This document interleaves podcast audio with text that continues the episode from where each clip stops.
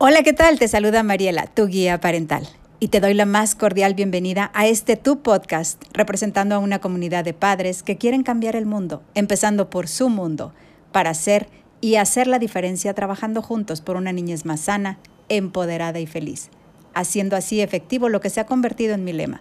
Conviértete en ese padre que todos quisiéramos tener. Si puedes en tu mente regresar un poco a tu adolescencia, te podrás dar cuenta que conforme fuiste creciendo, bueno, cabe mencionar que hay sus excepciones y quizás, eh, pues si tú no lo viviste en carne propia, seguramente conocerás a alguien que sí. O bien lo puedes estar viviendo con tu propia hija. Te vas a dar cuenta que conforme va pasando el tiempo y a medida que va creciendo, los roces son cada vez más frecuentes. Sería en vano decirte que nunca más volverán a discutir, pero el día de hoy te quiero compartir algunos tips que al menos dejarán eh, un aprendizaje para dejar de pelear o tener esos roces con tanta frecuencia, porque estoy segura que lo que menos quieres es decirle o hacerle cosas que te puedan eh, lastimar, no solamente a ti, sino a ella también, o sea, ambas. Y existe un libro llamado En realidad no me conoces, de la psicóloga Terry Apter, quien hace mención de lo que te quiero compartir, de estos tips en este episodio para tener una mejor relación con tu hija adolescente. Y bueno, uno de ellos es dejar de gritar. Ese es el mejor de los tips. Eso es lo mejor que puedes hacer. Todos tenemos problemas. O bueno, como diría uno de mis mentores, no existen los problemas, sino las personas problemáticas.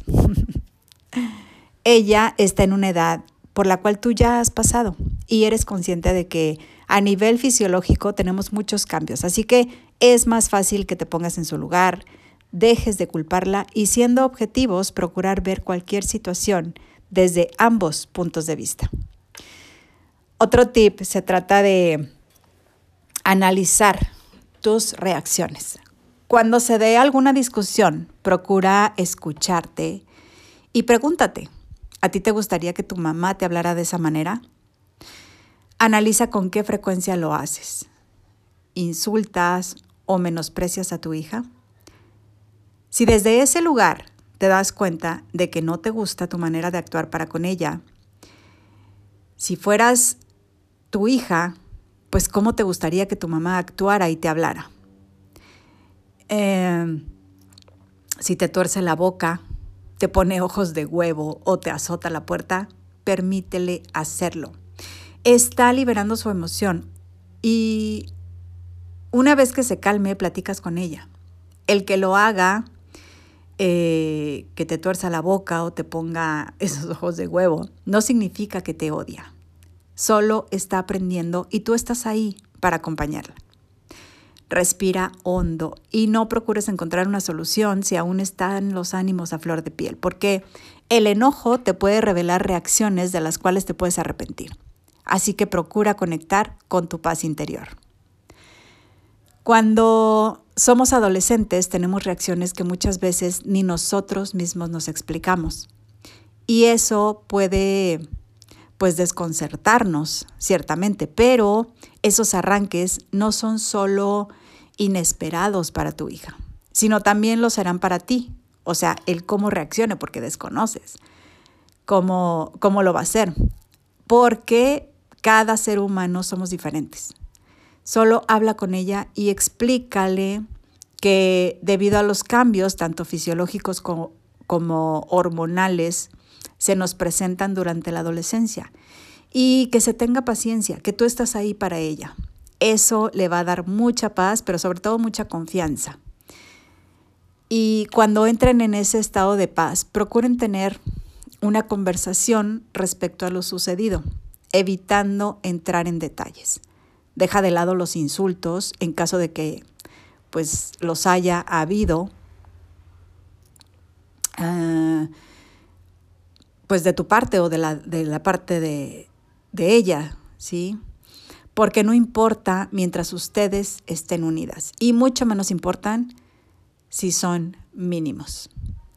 Ahora, voz calmada es un tip que resulta súper efectivo. Esta es una herramienta que ya he compartido contigo y en caso de que no, bueno, te invito a, hacerlo en, en alguno de, de los talleres que imparto. Realmente es una herramienta súper efectiva y maravillosa cuando entramos en conflicto con nuestros adolescentes porque logra una mejor y más positiva comunicación. Evita el manoteo porque esos movimientos a simple vista nos dan la sensación de agresividad y no ayudan en lo más mínimo. Ahora, pedir perdón. Pedir perdón no es signo de debilidad y tampoco un signo de derrota. Puedes usar una disculpa como reconciliación, pero no la uses como comprobante de tus argumentos anteriores. Eh, puedes decirle, por ejemplo, mm, discúlpame por haberte molestado, buscar la proximidad, darle un abrazo y un beso. Pero en caso de no poder hacer contacto físico con ella porque puede llegar a estar mm, todavía muy enojada o puede pasar que te evite, Solo mantente cerca. Eso le va a dar la certeza de que estarás ahí para ella. Cuando sea honesta y se abra de corazón contigo, reconócelo. Ahora, cuando haya alguna discusión, explica la razón de tu molestia o enojo y enfócate más en hacerle notar qué es lo que te preocupa. Si de pronto te sientes amenazada, no refutes la amenaza con otra amenaza. Evita también usar frases como te vas a arrepentir y cosas de ese tipo, porque esto solo te muestra que quieres tener el control. Y son actitudes que producen dolor y además aumentan la tensión y la discusión. Sabemos que las relaciones con los hijos no son fáciles, en especial si vivimos una infancia difícil, pero al final el amor que le tienes a tu hija te va a ayudar a encontrar la manera de aprender a conectar con ella y así evitar que los roces dañen sus lazos. Y bueno, ya para ir cerrando este episodio, te quiero compartir y recomendar, escucha a tu hija y no te olvides de que tú ya pasaste por esa edad, como te mencioné anteriormente. También fuiste adolescente y es más fácil que te puedas poner a su nivel eh, a que intentes que ella se suba al tuyo y quieras que te entienda. ¿Cierto? Muchas gracias. Gracias por estar aquí, por, por haberte dado el tiempo de conocer estos tips para tener una mejor relación con tu hija adolescente. Y estoy segura que este mensaje agrega valor a tu vida, a tu día a día. Es por ello que te invito a compartirlo para juntos llegar a más y más padres, para hacer de este un mundo mejor. Un fuerte abrazo a la distancia y que pases una excelente mañana, tarde o noche, cualquiera que sea el momento en el que estés escuchando mi mensaje. Soy Mariela, tu guía parental. Chao, chao.